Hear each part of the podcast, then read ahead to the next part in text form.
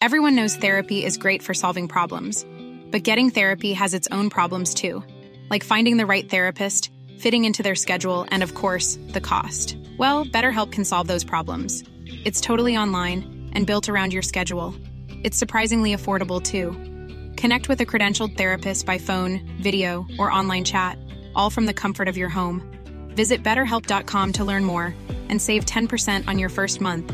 That's BetterHelp H E L P. Dixo presenta Factor Kaiser con Max Kaiser. Dixo is back. Una nueva manera de acercarse a la realidad y de buscar la verdad. Información trascendente. Factor de cambio. Factor Kaiser. Tema número uno. ¿Qué quiere decir rescatar a la CFE en el dialecto populista de los dinosaurios? Tema número dos. Inicia la batalla legal contra el infame Plan B. Tema número tres. López ataca y esconde la mano. Estos son los tres temas que vamos a analizar hoy en el episodio 24 de Factor Kaiser. Yo soy Max Kaiser y te quiero agradecer todo lo que has hecho para compartir estos temas, estos episodios por todos lados. Nuestras vías más importantes son Twitter, WhatsApp, LinkedIn. Son las tres vías por las que estos temas vuelan. Gracias a ti, gracias a que tú los compartes, gracias a que tú te suscribes al canal, gracias a que tú quieres ser factor de cambio y que estás provocando que otros lo sean. Te lo quiero agradecer y acompáñame a ver estos episodios para luego compartirlos. Tema número uno. ¿Qué quiere decir rescatar a la CFE en el dialecto populista de los dinosaurios?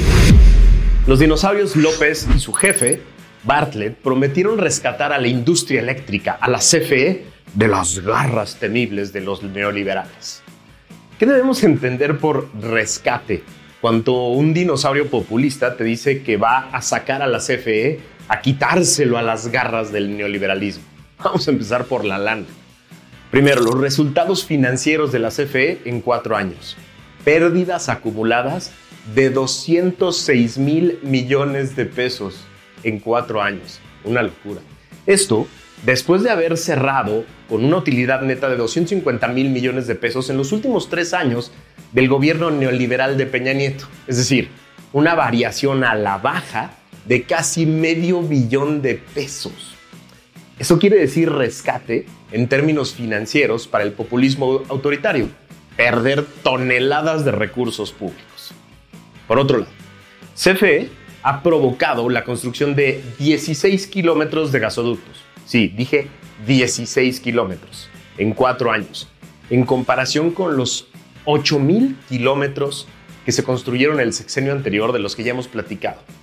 CFE además no ha construido una sola planta eléctrica en lo que va de estos cuatro años. Bueno, inauguró Puerto Peñasco, eh, pero no están interconectados a nada, entonces como si no contara.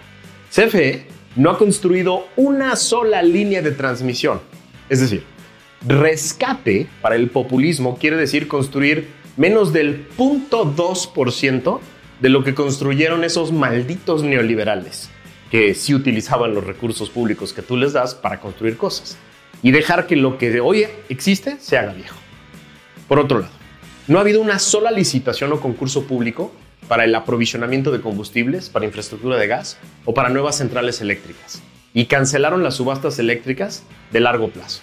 Es decir, rescate para el populismo quiere decir que muera la competencia, que no haya competencia. Vámonos a otro tema. El pasivo laboral subió en 234 mil millones de pesos. Esto, fuentes de estados financieros reportados a la Bolsa Mexicana de Valores.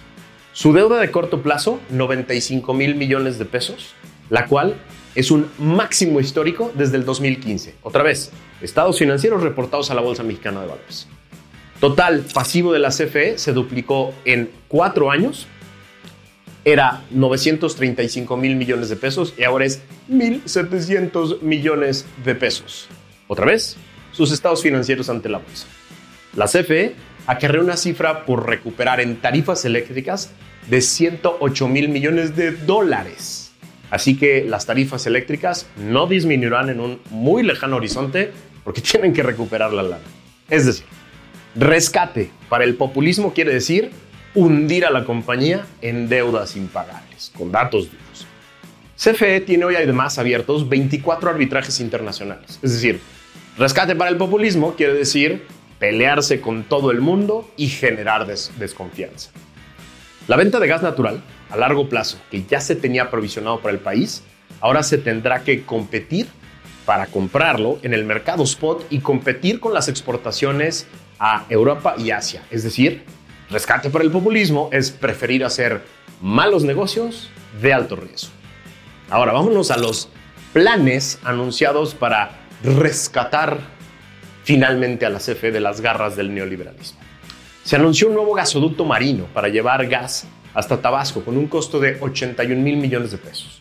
Los clientes ancla de este proyecto son una supuesta planta de exportación de gas natural licuado en Coatzacoalcos, anunciada, pero sin una empresa comprometida a hacerla, y las centrales existentes o nuevas de la CFE en la península de Yucatán, para las que se tiene que hacer básicamente un nuevo ducto de 700 kilómetros. Es decir, ¿qué podría salir mal? Usted platica. Por otro lado, se asignó de manera directa la construcción de varias centrales de generación que utilizarán gas natural, un monto de asignación que debe rondar entre los 40 mil millones de pesos o más. Solo una de ellas tiene un plan en firme para el suministro de gas natural. Otra vez le pregunto, ¿qué puede salir mal? Más rescates hacia adelante, hacia el futuro. Estas centrales de generación se pagan a los desarrolladores a través de un fideicomiso maestro con las utilidades de una de las filiales, la de energía, de acuerdo con la CFE. Es decir, ¿qué podría salir mal para estos dinosaurios? Por otro lado, se anunció un nuevo gasoducto de 450 kilómetros aproximadamente, en asociación con dos empresas privadas para llevar gas natural a Baja California desde Chihuahua con suministro de Oaxaca, esta zona de Texas de la que ya platicamos. Este gasoducto es para poderle entregar gas natural a las nuevas centrales eléctricas en la zona. El gasoducto tiene que cruzar por zonas ambientales protegidas para poder llegar. 180 kilómetros. ¿Qué puede salir mal? Recientemente, CFE Energía anunció que hará ventas de gas natural en plataforma electrónica y otros medios. CFE Internacional perdió en 2021 en el mercado de derivados cerca de 2 mil millones de dólares en unos cuantos días. No saben hacer negocios. Te vuelvo a preguntar, ¿qué podría salir mal? Por eso, la próxima vez que un populista te diga que va a rescatar algo, lo que sea, de las garras de eso que llaman el neoliberalismo, corre y cuéntaselo a quien más confianza le tengas.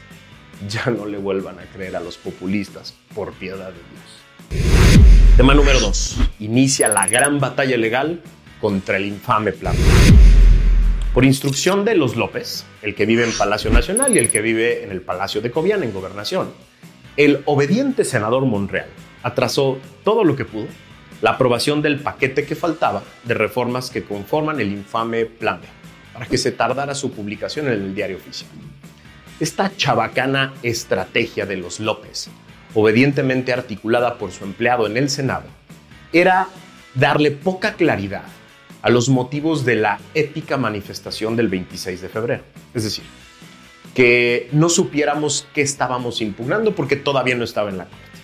Fallaron épicamente. A pesar de que la Suprema Corte de Justicia no tenía todavía en sus manos todas las impugnaciones que va a tener, porque Monreal retrasó su discusión y aprobación en el Senado, los mexicanos teníamos muy claro que todo ese infame paquete iba a acabar en la Suprema Corte de Justicia de la Nación tarde o temprano. Y parte se discutiría también en el Tribunal Electoral del Poder Judicial de la Federación. Con la publicación de todas las reformas finalmente de las diversas leyes en el Diario Oficial de la Federación, se puede ahora sí iniciar por lo menos tres tipos de juicios. Por un lado, las acciones de inconstitucionalidad, contempladas en el artículo 105 de la Constitución, que implican que una minoría de 33% de cualquiera de las cámaras puede interponer esa acción ante la Suprema Corte. ¿Para qué? Para que la Corte revise la regularidad constitucional de esas leyes que aprobó una mayoría a la que le valió madre la Constitución.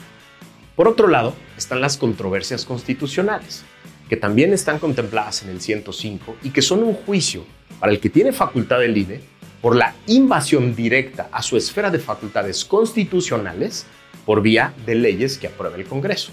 Esas dos son las más importantes y van a llegar varias a la Corte y se van a discutir. Y el tercero son juicios ante el Tribunal Electoral del Poder Judicial de la Federación por la violación a derechos político-electorales y por temas que tienen que ver con la relación del INE con sus servidores públicos que directamente se afectan por el infame Plan B. Morena sabe que su Plan B está plagado de irregularidades e inconstitucionalidades. Los que sí lo leyeron, los que sí leyeron la reforma, lo saben. Los que no, ni idea tienen. Y saben además que van a perder muchas de estas batallas. Pero lo que ellos querían era una gigantesca confusión que ya se está generando por la entrada en vigor de diferentes normas en diferentes tiempos y la multiplicidad de procesos que se llevarán en distintas instancias y en diferentes tiempos. Eso era lo que querían. Confusión gigantesca para poder hacer discursos genéricos. Es decir, lo que los López querían, en complicidad con Monreal, era que los defensores de la democracia, como tú y como yo, tuviéramos muchos problemas en explicarle a la ciudadanía en general las implicaciones de este enorme paquete de antidemocráticas reformas. Las instancias en las que se van a desahogar, los tipos de juicios, los diferentes tiempos, las diferentes formas de resolución posibles. Va a ser muy complejo y va a ser muy difícil. Lograron una confusión inicial. Hoy lees diferentes notas y parece que no se entiende qué está pasando. Y quieren alargar esa, esa discusión y esa confusión lo más que puedan para matar la certeza de las elecciones del año que entra. Ya saben que están en peligro sus puestos. En Factor Kaiser nos comprometemos a tratar de anular esa estrategia, porque vamos a explicar de todas las maneras que pueda todos los pasos que vienen, todos los tipos de juicios, todas las diferentes formas de resolución porque lo que tú y yo queremos es decidir el próximo año. Que nuestro voto sea un voto bien informado, en plena libertad, en un sistema electoral que sí funciona. Aquí hago el compromiso contigo. En Factor Kaiser nos vamos a encargar de matar la estrategia de la confusión, de matar la estrategia de la poca certeza, porque tú y yo nos vamos a informar y vamos a exigir a quien tengamos que exigir. Tema número 3. López ataca y luego escóndela. Desde el inicio de su sexenio, la estrategia de comunicación de López es clarísima. Los ataques directos a sus enemigos tienen una perversa dinámica de 10 pasos que se repite una y otra y otra vez. Si no la has visto, déjame te la platico. Paso 1. Señalar al enemigo con una mentira. Desde que llegó la ministra presidenta, aumentaron las resoluciones a favor de delincuentes. Eso dijo el infame. Paso número dos. Una vez que avienta la piedra, sus paleros en medios de comunicaciones y en redes sociales lo toman como una instrucción para atacar directamente al señalado. Paso número tres. Se desbordan los ataques en redes y en medios propagando la mentira, a veces llegando al absurdo. Paso 4. Se señala como cómplice a cualquiera que se indigne o se solidarice con el atacado. Paso 5. López se deslinda de los ataques que provocó, aludiendo a la libertad de expresión de los suyos. Yo no tengo nada que ver, son las personas que me apoyan, que apoyan al movimiento. Pero doble el ataque con nuevas mentiras. Paso 6. Sus medios afines hacen columnas, reportajes, entrevistas, tratando de acompañar el ataque de López. Paso 7. López busca en el pasado alguna historia o historieta que inventa a modo para mantener vivo el ataque y darle un nuevo vuelo a sus huestes. Paso octavo, las huestes lo toman, retoman esa anécdota o esa historieta a modo y la replican sin pudor. Paso nueve, López y sus huestes acusan al atacado y a quienes se solidarizaron de no aguantar el supuesto debate abierto. Así es la democracia, es un debate. Paso 10. Inicia un nuevo ataque contra un nuevo enemigo ¿Por qué? Porque el populismo solo puede vivir de tener enemigos. Y ahí se queda, impune el ataque al anterior. Esto es lo que muchos incautos llaman ser un genio de la comunicación, porque dicen, pone la agenda todos los días. No, carajo, a ver, ya entendamos. Lo que no se dan cuenta esos que dicen que se trata de un genio de la comunicación es que más bien se trata de un ruin y perverso abuso de poder, en complicidad con todos aquellos que le siguen el juego y también de aquellos que le aplauden como geniales estas estrategias antidemocráticas e ilegales, que además son ruines y generan no solo afectaciones personales, sino sistémicas.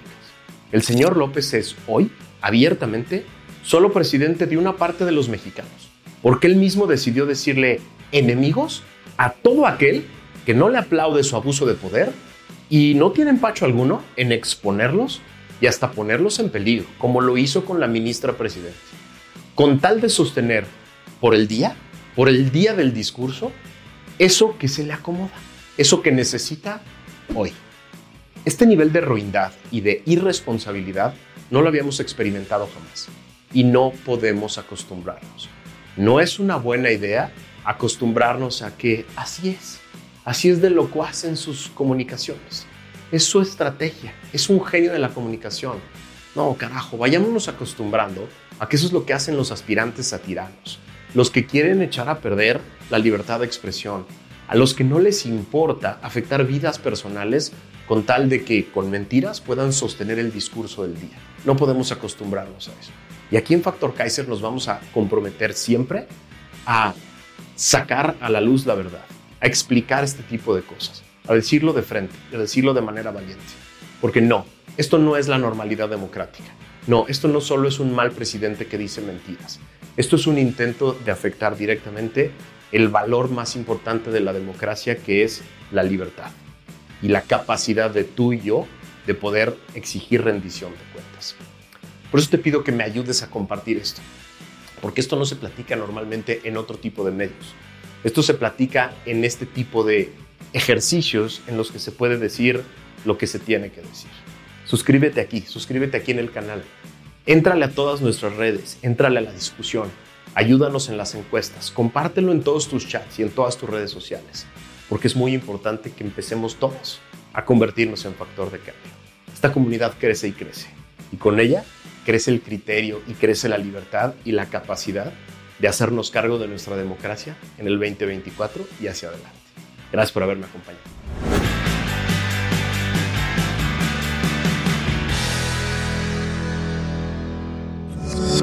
Dixo is back.